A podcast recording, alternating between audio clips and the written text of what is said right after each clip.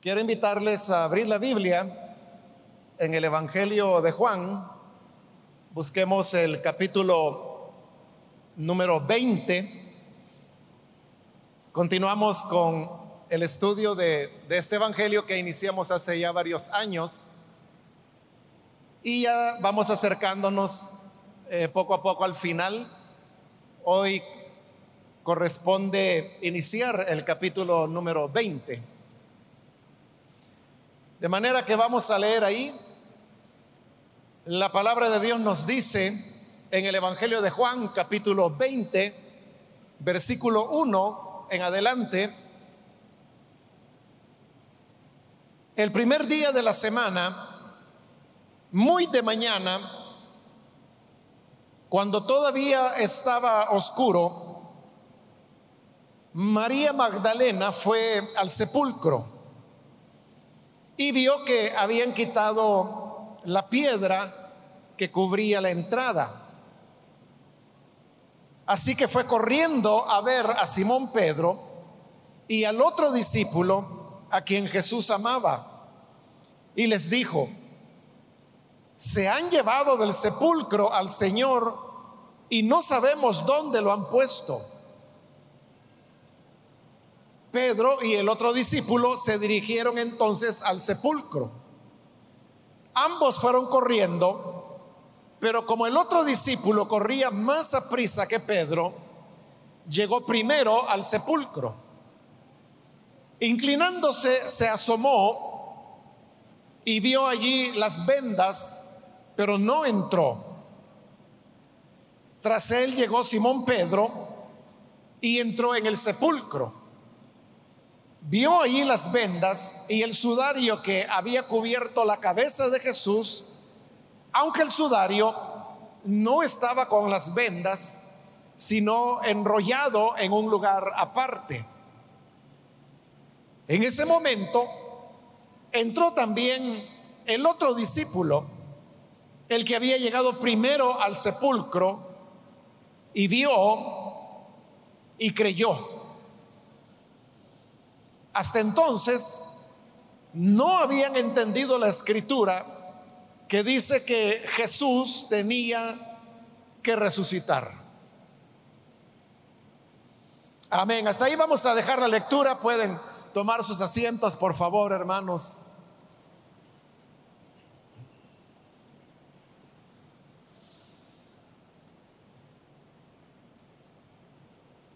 Hermanos, a partir de este pasaje que acabamos de leer comienzan los relatos de la resurrección del Señor Jesús que nos presenta el Evangelio de Juan. Acerca del el día de la resurrección es donde hay mayores diferencias entre los relatos que presentan cada uno de los cuatro evangelios. Hay obviamente ciertas verdades que los cuatro evangelios repiten. Pero hay muchos detalles en donde hay una clara diferencia entre lo que dice uno con lo que dice otro. La razón de esto, hermanos, es, hay que entenderlo poniéndose uno en el lugar de los discípulos. Y debemos comenzar por un detalle. El primero de ellos lo acabamos de leer allí en el versículo 9, donde en el caso de Juan dice que los discípulos no habían entendido la escritura que dice que Jesús tenía que resucitar. Entonces, eso es lo primero. Los discípulos no estaban esperando que Jesús resucitara. Es decir, que esto, el día de la resurrección, a ellos les tomó por sorpresa. Otra cuestión importante es que usted sabe que los muertos no resucitan todos los días. Por lo tanto, ellos no, no lo esperaban y cuando se dan cuenta que las cosas pueden ir apuntando hacia eso, Porque no es que lo van a recibir de manera inmediata. Ahí vamos a ver más adelante el caso de Tomás, que aunque todos los demás apóstoles ya habían visto al Señor resucitado, él continuaba sin creer porque él no lo había visto. Entonces, aceptar el hecho de que era verdad que Jesús había resucitado, no fue algo que se produjera de manera inmediata, sino que fue un proceso que ellos tuvieron que ir asimilando y que luego a través de las escrituras, como lo dice ese versículo 9, ellos llegaron a comprender que esto era algo que estaba profetizado. Otro elemento que hay que tener en cuenta es que en base a lo que hemos dicho, que ellos no esperaban la resurrección. Y en segundo lugar, al producirse, ellos no sabían cómo reaccionar ante esa verdad. A esto tenemos que añadir, como le decía, un tercer elemento. Y es la conmoción espiritual que esta noticia produjo en ellos. Cuando uno tiene, hermanos, una noticia impactante, uno no se olvida de ese elemento que le impactó. Pero como uno está enfocado en ese elemento, los demás aspectos que están alrededor, uno ya no los percibe porque su atención está puesta en el tema que le ha impactado. Eso fue lo que ocurrió con los discípulos. Ese día domingo fue un día de, mucha actividad. Desde las primeras horas hasta ya tarde en el amanecer. O sea, hubo muchos eventos que se dieron y algunos de estos eventos eran confusos, a veces porque las personas no se expresaban claramente a veces porque había ideas equivocadas como la que vemos ahí de María Magdalena, que le va a decir a Pedro y el discípulo amado que se han robado el cuerpo del Señor. Por, ejemplo, esa es una interpretación. De toda esta confusión hizo que las personas no se enfocaran tanto en los detalles. Y un cuarto elemento que podemos añadir es que el tema de la resurrección es el que por más bocas pasó. Porque obviamente el sello que vino a confirmar que Jesús era el Cristo, el Hijo de Dios, y que aún fue lo que dio paso para que la gente comenzara a vislumbrar que en Jesús había divinidad, fue el tema de la resurrección. Por lo tanto, este era el tema que más se hablaba entre los cristianos. Recuerde cuando Pedro predicó en Pentecostés, su tema fue la resurrección de Jesús. Cuando Pablo, por ejemplo, presentó el Evangelio allá en Grecia, en el Areópago, su tema fue la resurrección de Jesús. Porque la resurrección era la, evidencia más poderosa de que Jesús era el Cristo y que por lo tanto en Él se encontraba la salvación. Era de lo que más hablaban las personas. Pero aquí viene el punto, hermanos. Mientras más personas hablan de un hecho que ocurrió en el, en el pasado, más variaciones va teniendo. Y esto no por mala intención o porque la gente sea inventora. Lo que ocurre, hermanos, es que los seres humanos tenemos esa, esa manera de recordar. Y es que uno puede recordar un hecho que sucedió hace años atrás. Pero lo que sucede es que en el tiempo uno va revisando esos recuerdos. Y en la manera en la medida que lo va repasando, uno lo va alterando sin darse cuenta.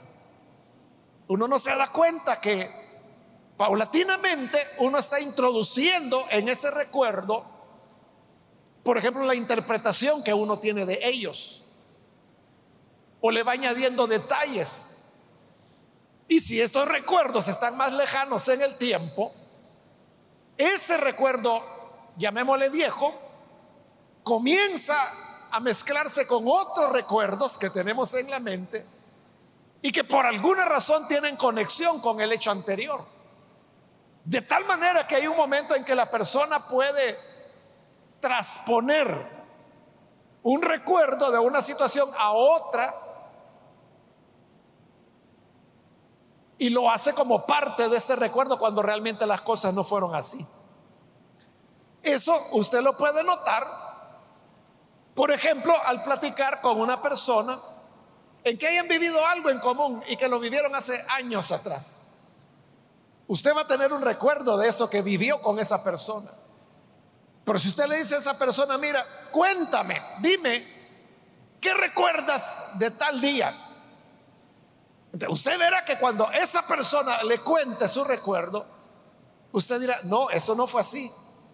Usted va a percibir que esa persona está introduciendo elementos diferentes en su relato. Pero aquí viene la gran sorpresa. Y es de que en realidad usted no va a saber si es esa persona la que está variando el relato o si es usted el que ya varió su recuerdo. Por eso es que incluso en la vida espiritual, una buena recomendación, hermanos, y que debería ser una práctica que, que todos deberíamos tener, es el hecho de llevar un diario. Un diario, como su mismo nombre lo dice, es un cuaderno o un libro en el cual usted va escribiendo lo que le ocurre cada día. Por eso se llama diario, porque tiene que escribir diariamente. Pero eso de escribir diariamente, hermanos, es una disciplina que no cualquiera las. Hay personas que sí son muy cuidadosas en eso y diariamente van escribiendo. Pero hay personas que, que no, que por causa de ocupaciones, tiempo, escriben cada dos días, cada tres días, a la semana, a los 15 días, al mes. O hay personas que solo van anotando los recuerdos de cosas que consideran más importantes en su vida. Esa es una buena manera de preservar el recuerdo sin que se mueva sin alterarlo. Pero como le digo, muy pocas personas lo hacen. Lo mismo ocurría en la época. Los que vieron a Jesús, ellos no tenían el hábito de escribir diario, no se acostumbraba en esa época. Entonces, siendo que la resurrección fue un hecho de lo más comentado y de lo más transmitido, las personas fueron alterando detalles y a eso se debe, hermanos, que si usted toma los relatos de los cuatro evangelios de la resurrección de Jesús, usted verá de que son diferentes. Y hay especialistas que se han quebrado la cabeza tratando de armonizar. Y realmente esas armonizaciones son bastante artificiales. Es mejor aceptar el hecho de que son versiones diferentes. Entonces uno podría decir, significa entonces que no sabemos qué pasó el día de la resurrección porque hay cuatro versiones diferentes. No, porque como le dije al principio, los cuatro relatos tienen elementos en común, con variaciones, pero elementos en común. Cuando uno toma esos elementos en común, Ahí es donde uno puede reconstruir lo que realmente ocurrió ese día. Con esta introducción, hermanos, vamos a entrar ahora a los versículos teniéndolo en cuenta. Entonces dice el versículo 1, el primer día de la semana. Está hablando que era domingo, porque el domingo es el primer día de la semana. Muy de mañana cuando todavía estaba oscuro. Ahí tenemos, por ejemplo, una primera diferencia.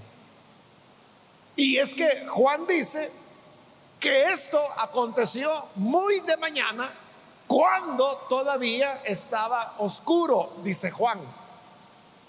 Pero si usted lee la versión de Marcos, Marcos lo que dice es que el sol ya había salido. Es una diferencia, ¿verdad? Porque Juan dice que era oscuro, Marcos afirma que ya había plena luz porque el sol ya había salido. Esos son los detalles, hermanos, que como le digo, se fueron acumulando en la medida que el tiempo pasó. Pero continúa Juan diciendo que María Magdalena fue al sepulcro. No se nos dice la razón por la cual María Magdalena fue al sepulcro. Los cuatro evangelios concuerdan en que María Magdalena fue la principal protagonista y la principal testiga, bueno, la palabra correcta es testigo, ¿verdad?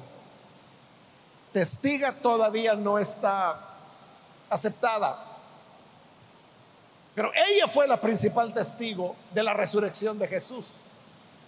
Pero hay diferencias de nuevo. Por ejemplo, Juan coloca de que era María Magdalena sola la que fue al sepulcro. En cambio, Marcos dice que era María Magdalena, pero añade a otra María, es decir, que para Marcos eran dos. Perdón, ese es Mateo. Marcos lo que dice es que eran tres mujeres. Lucas dice que eran tres que menciona por nombre y a las cuales añade un grupo de personas. Entonces, ahí tiene otra vez, cada evangelio diferente. Juan dice que fue solo María. Mateo dice que fueron dos mujeres, una de las cuales era María. Marcos dice que fueron tres mujeres, una de las cuales era María. Lucas dice que fueron tres mujeres y otro grupo de mujeres cuyo número no da. Pero María Magdalena era de las principales. Entonces ella va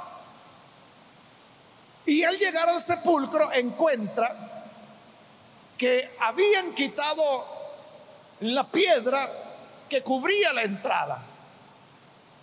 Vea cómo el Evangelio de Juan da por sentado que uno ya sabe que el sepulcro tenía una ventana, perdón, una, una piedra que lo cubría. Juan no ha relatado ese detalle.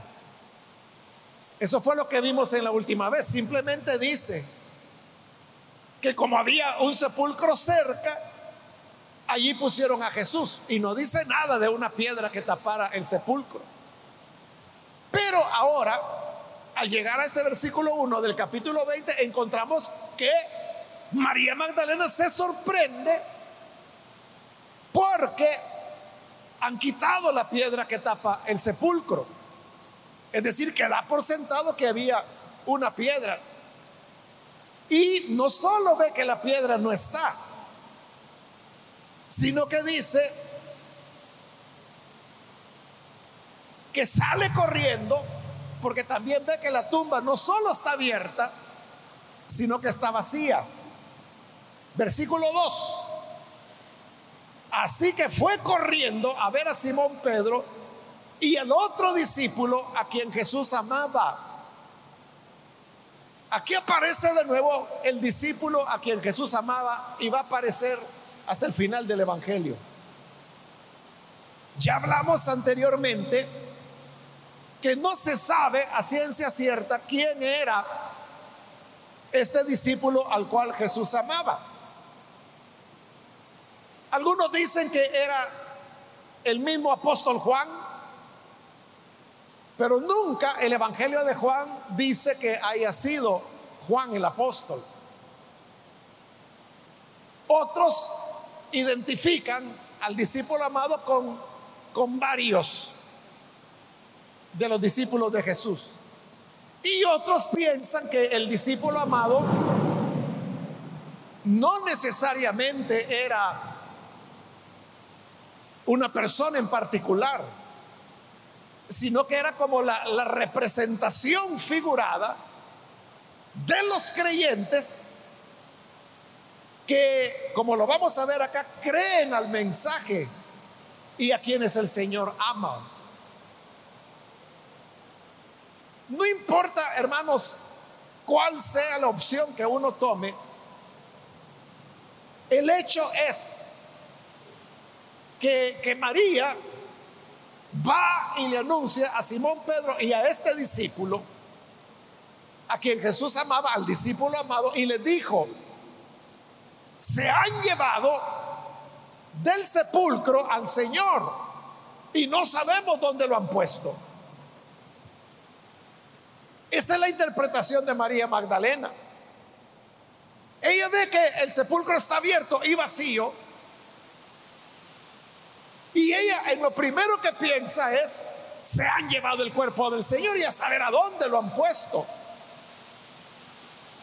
Cuando Pedro y el discípulo amado oyen lo que María está diciendo, dice el versículo 3, Pedro y el otro discípulo se dirigieron entonces al sepulcro, pero van corriendo. Porque dice el versículo 4, ambos fueron corriendo. Pero como el otro discípulo, el amado, corría más a prisa que Pedro, llegó primero al sepulcro. Es decir, que María Magdalena les da la noticia. Se han robado el cuerpo del Señor. Ellos quieren ver, verificar si, si se lo han robado o si María Magdalena se equivocó de sepulcro. Entonces salen corriendo, pero en la carrera el discípulo amado corre más velozmente y es el primero que llega al sepulcro. De este relato, hermanos, que el discípulo amado llegó primero, es de donde, donde se basan algunos para decir que Juan, el apóstol, era el más joven de los apóstoles. Pero eso solamente es una suposición. En primer lugar, porque están suponiendo que el discípulo amado es Juan. Pero ya le dije que el Evangelio nunca dice que sea Juan. De manera que es una suposición pensar que el discípulo amado era Juan. Y en segundo lugar, otra suposición es pensar que llegó primero porque estaba más joven y que por eso llegó antes. Pero la velocidad para correr no necesariamente está determinada por la edad. Yo le aseguro que hay hermanos que son ya adultos y que corren más velozmente que un adolescente. Entonces, la velocidad de carrera no tiene que ver necesariamente con la edad. Por lo tanto, eso es simplemente una suposición. Pero lo interesante, hermanos, es que aunque el discípulo amado llega primero, dice el versículo 5 que no entra al sepulcro, sino que se queda afuera. Inclinándose, se asomó y vio las vendas, pero no entró. Es decir, que desde la, la puerta, digamos, o la entrada del sepulcro, allí se detuvo él y se inclinó para ver y al ver efectivamente el cuerpo no estaba, pero sí vio que las vendas con las que se había envuelto el cuerpo del Señor estaban ahí.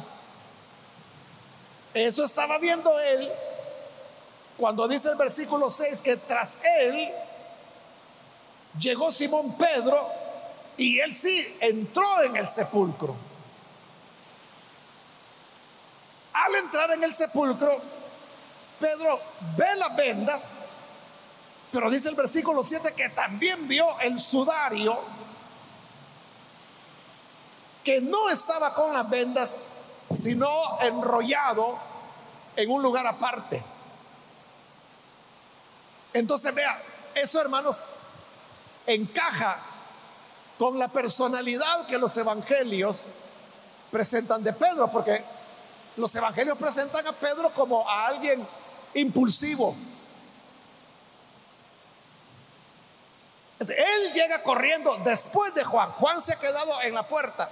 Pero Juan, Pedro llega y se mete de una vez. Ese es el carácter de Pedro, impulsivo, se mete. Y por eso logra ver más.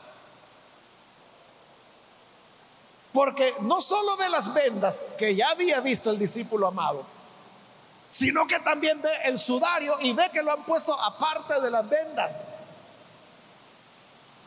Cuando el discípulo amado ve que Pedro ha entrado, dice el versículo 8, en ese momento entró también el otro discípulo que había llegado primero al sepulcro.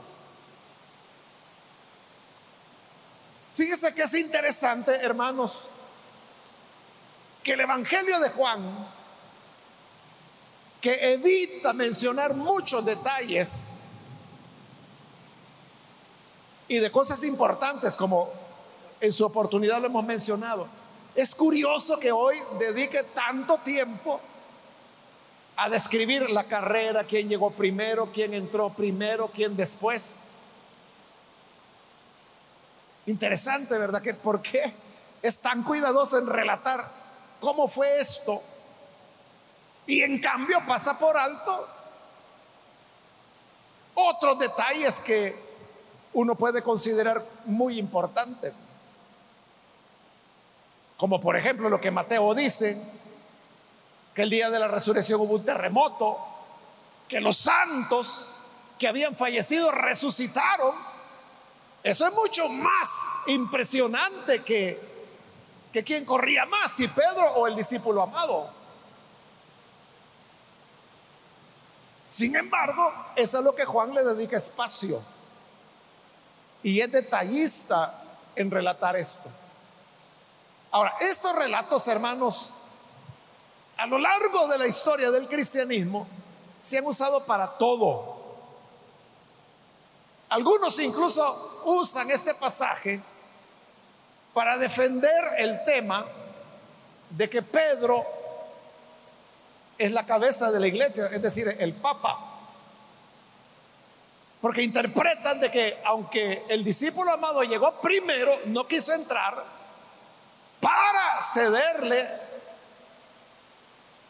el espacio o el turno a Pedro por ser cabeza de la iglesia para que él fuera el primero en entrar al sepulcro. Vaya, pero esa interpretación, hermanos, está totalmente fuera de sentido, porque es un anacronismo absoluto. Porque los que escribieron los evangelios lo hicieron en una época, hermanos, cuando ni siquiera reconocían a los apóstoles. Como otras veces le he dicho que Juan nunca llama a los doce apóstoles, nunca. Lo llama discípulos. Y así como Pedro era discípulo, María Magdalena era discípula.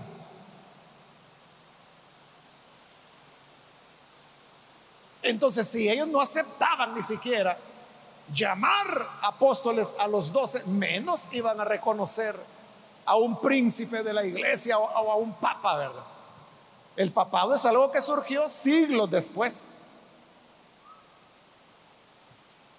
En realidad surgió después del año mil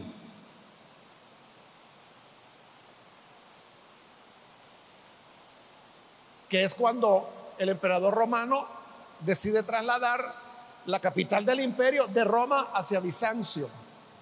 Entonces el Papa, o, el, más bien el obispo de Roma, se queda en Roma. Y ahí es donde comienza a cobrar relevancia política y social. Y ahí es donde va a surgir el papado. No puede estarse hablando que esto indica que Pedro era el papa, porque el papado surgió mil años después. Ese sería un anacronismo. Otros hermanos dicen que Pedro, a quien está representando, y esto tiene cierta base, ¿verdad? En el libro de los Hechos y Gálatas, que describen a Pedro como el apóstol de la gentilidad. Y ven en el discípulo amado a los creyentes que sin la ley creyeron en el Señor. Entonces, el hecho de que Pedro haya entrado primero significa que la ley va primero. El mundo judío va primero y después vinieron los gentiles, como históricamente ocurrió. Pero igual, ¿verdad? Es una interpretación bastante inventada. Lo que tenemos es simplemente, hermanos, una descripción de qué fue lo que ocurrió. Y lo que le interesa a Juan no es, digo, al Evangelio, lo que le interesa no es quién llegó primero o quién entró primero, lo que le interesa es lo que viene acá. Versículo 8. En ese momento entró también el otro discípulo, el que había llegado primero al sepulcro. Y aquí viene lo que a él le interesa y vio y creyó. Note que lo está diciendo en singular. Si es el discípulo amado el que vio y creyó, entonces significa que Pedro no creyó.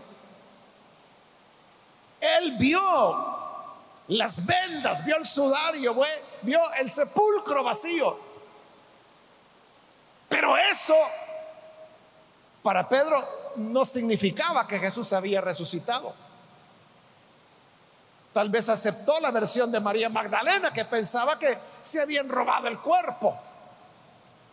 En cambio, el discípulo amado sí creyó que Jesús había resucitado. ¿Por qué el discípulo amado sí creyó? Ahí estaban las evidencias. Si se hubieran robado el cuerpo del Señor, hermano, los ladrones no se hubieran tomado el trabajo de quitarle al Señor las vendas y luego quitarle el sudario. Este era el orden como enterraban a las personas, tomaban el cuerpo y sobre la cabeza, como ahí lo dice, le colocaban una tela que le llamaban el sudario. Ya colocado el sudario, tomaban el cuerpo y comenzaban a envolverlo con vendas, algo así como una momia. Entonces, si usted y yo fuéramos los ladrones que teníamos como misión llevarnos el cuerpo de Jesús, lo más lógico es que si esa era la, la meta, y para hacer rápido las cosas sin que nadie se diera cuenta, principalmente recordando que los otros evangelios dicen que había vigilancia del ejército romano. Habían vigilantes, había que hacer eso rápido. Lo lógico es que uno hubiera tomado el cuerpo como estaba y llevárselo. Nadie se iba a poner a quitarle las vendas, a desenvolver el cuerpo, menos a quitarle el sudario y menos aún a enrollar ese sudario y ponerlo aparte. Las vendas estaban en el suelo, pero el sudario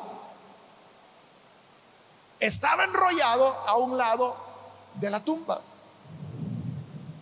Esa es la evidencia de que no se habían robado el cuerpo. Es decir, que Jesús resucitó. Y al resucitar, uno lo puede imaginar, hermanos, o sentándose o poniéndose en pie y comenzando a quitarse todas esas vendas. Vendas que van a quedar en el suelo porque Él se las está quitando. Y al quitarse las vendas lo que le queda es el sudario sobre la cabeza. Pero para entonces ya sus manos están libres. Su cuerpo está libre porque ya se quitó las vendas. Entonces se quita el sudario que le han puesto sobre la cabeza, lo enrolla, lo pone a un lado y salió. Estas son las evidencias que el discípulo amado observó y él dijo, no, no, no, aquí no se lo han robado. de verdad, Él se ha levantado, ha resucitado.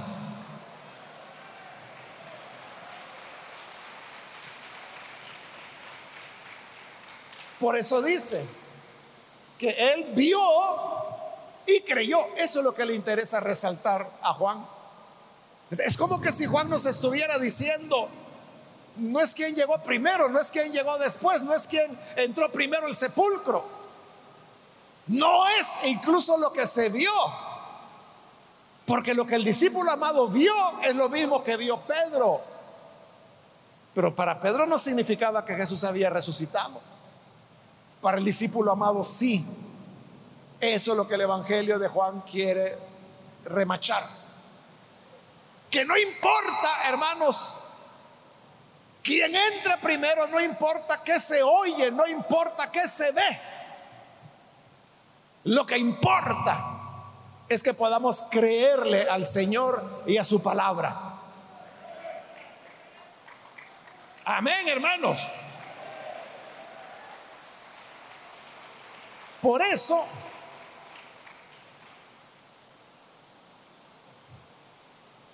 es que el versículo 9 remacha diciendo, hasta entonces no habían entendido la escritura que dice que Jesús tenía que resucitar, no lo han entendido. Incluso María Magdalena, que fue la primera en ver el sepulcro vacío, ella no pensó que Jesús había resucitado. Pensó que se habían robado el cuerpo y es lo que le fue a decir a los, a los discípulos.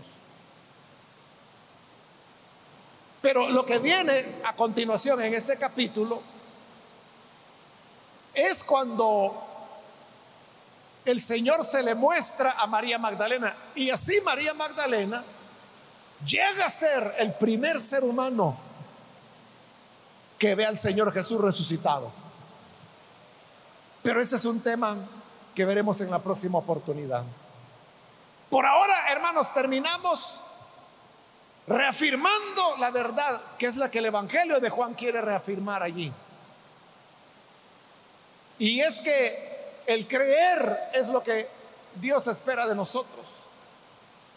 Como lo va a decir los dos finales del Evangelio de Juan, porque tiene dos finales. Y los dos finales dicen casi lo mismo que estas cosas se escribieron para que creamos. Uno puede leer el Evangelio de Juan, uno puede aprenderlo de memoria, pero si no creemos, en vano es. Ese es el mensaje. No importa quién llega primero, no, importa quién entra primero al sepulcro, no importa qué se ve lo que importa es que hay que creer en lo que vemos y en lo que oímos. Amén, hermanos. Vamos a cerrar nuestros ojos y vamos a inclinar nuestro rostro, vamos a orar. Pero antes de hacerlo, yo quiero invitar a las personas que todavía no han recibido al Señor Jesús como Salvador. Y aquí vamos a lo que hemos estado hablando, que la clave de todo es la de creer en Jesús. Como le digo, uno puede venir a la iglesia, puede aprenderse los cantos, puede orar, puede bautizarse en agua. Pero lo que verdaderamente vale es que podamos creer. Por eso yo quiero hoy invitar, si con nosotros hay alguna persona, algún amigo o amiga que necesita creer en el Señor Jesús yo le invito para que en este momento se ponga de pie en el lugar donde se encuentra. Pues poniéndose de pie, nosotros sabremos que hay alguien Y así vamos a, orar por usted.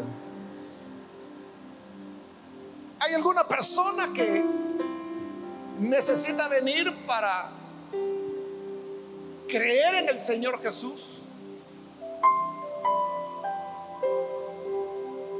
Si hay alguien que necesita recibir a Jesús, póngase en pie, por favor. Ahí en el lugar donde se encuentra, hoy es el momento para entregarse al Hijo de Dios. Póngase en pie. Queremos orar por usted. Hoy es un buen día para que abra su corazón al Señor. Tenga la vida que Él ofrece y la salvación. Si necesita recibir a Jesús, póngase en pie. También invito si hay algún hermano que se ha alejado del Señor, pero hoy necesita reconciliarse. De igual manera, póngase en pie y vamos a orar por usted. ¿Alguna persona que se reconcilia? Voy a hacer la última invitación. Ese es ya el último llamado. Si hay alguien que necesita venir al Señor por primera vez, o reconciliarse. Póngase en pie para que oremos por usted. De este lado hay una persona, que Dios la bendiga. Alguien más puede ponerse en pie también en este momento.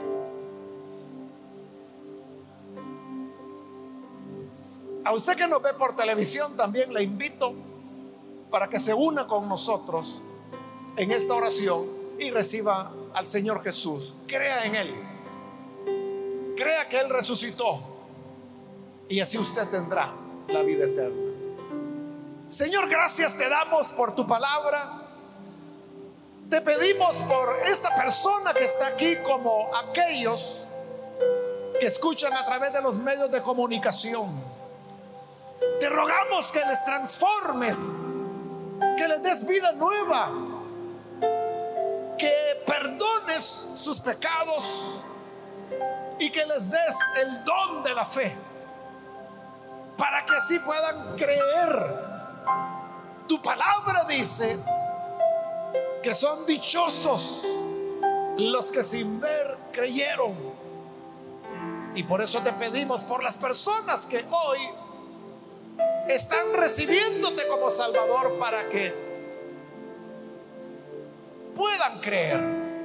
Ayúdanos, Señor, a tu pueblo, a tu iglesia para que siempre caminemos contigo y sigamos firmes en esa fe de que tú eres el Salvador, el que resucitó, el que nos da vida, el Cristo. Y que así podamos caminar por la fe cada día de nuestra vida. Por Jesús nuestro Salvador lo pedimos. Amén.